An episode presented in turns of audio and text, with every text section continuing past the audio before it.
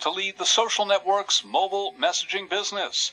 Facebook said in February that it was acquiring messaging startup WhatsApp for $19 billion and it has tried other messaging products.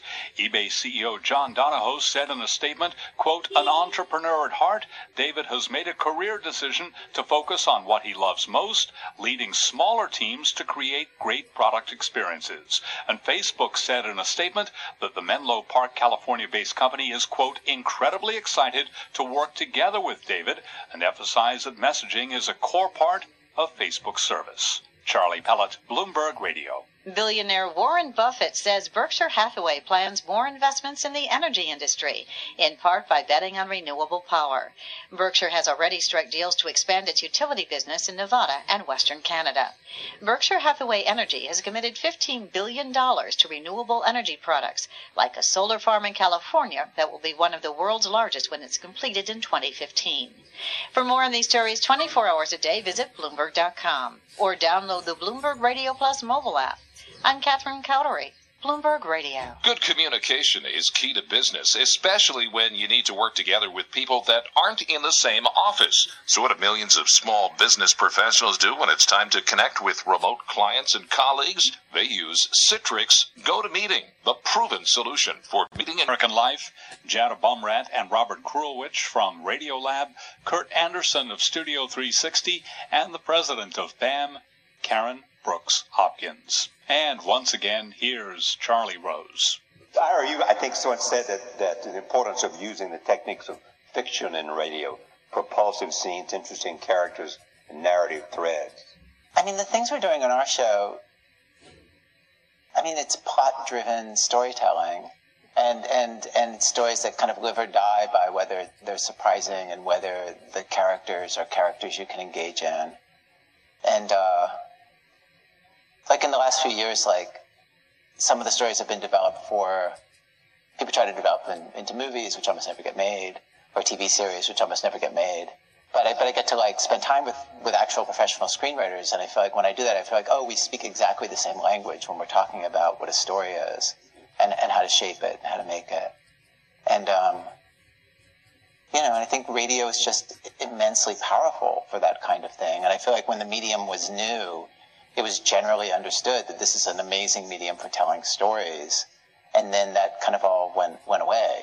And so, and so, like the first time I heard somebody tell a story on the radio, I mean, I remember I was a production assistant at NPR and I was, I was, uh, working on a show for a guy named Joe Frank who would do these monologues and, and, uh, and had actors do stuff. And I remember I was in the control room and he was telling this story and I was like, I don't know what this feeling I'm having is, but this is amazing and uh, this is what I, this is what I want to do. And and and I, I think I think um, I mean it's it's it's weird that that went out of fashion for so long.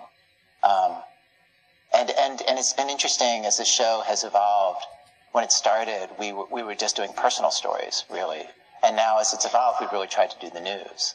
You know, we'll, we'll you know we'll do we'll send reporters into Iraq for a month. We'll we'll send three reporters into a high school, a violent high school, for five months and five tried. Months. Yeah, yeah, five months. Uh, and uh, yeah, this school which had 29 shootings in the course of a of a year, and uh, we wanted to understand kind of what they knew. That school, and um, and it's all the same things. Like it's it's much harder in a way to do to find like characters and scenes in a surprising story when you're taking on climate change.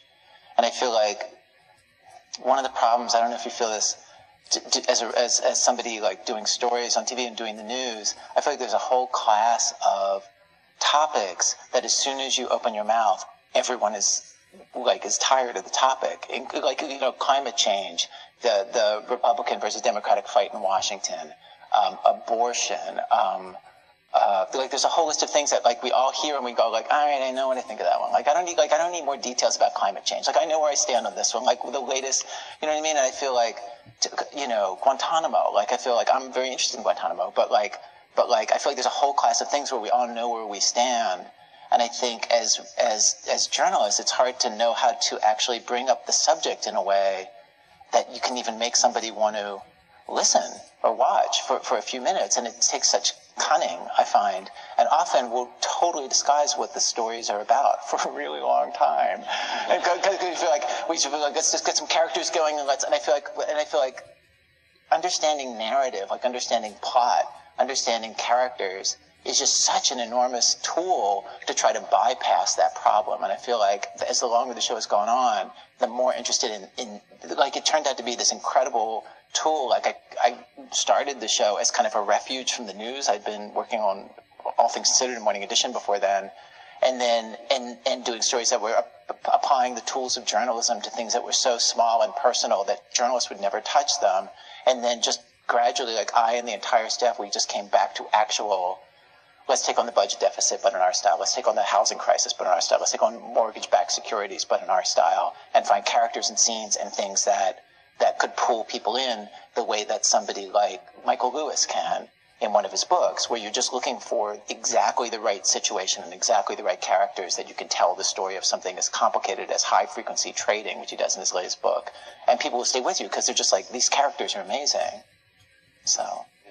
And that, that I think is really where the Renaissance comes from collective cunningness.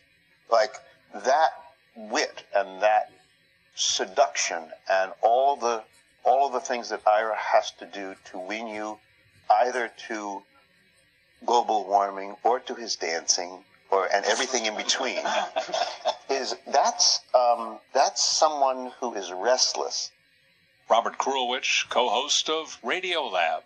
Coming up, the Radio Love Fest panel discusses radio as a community more than a medium.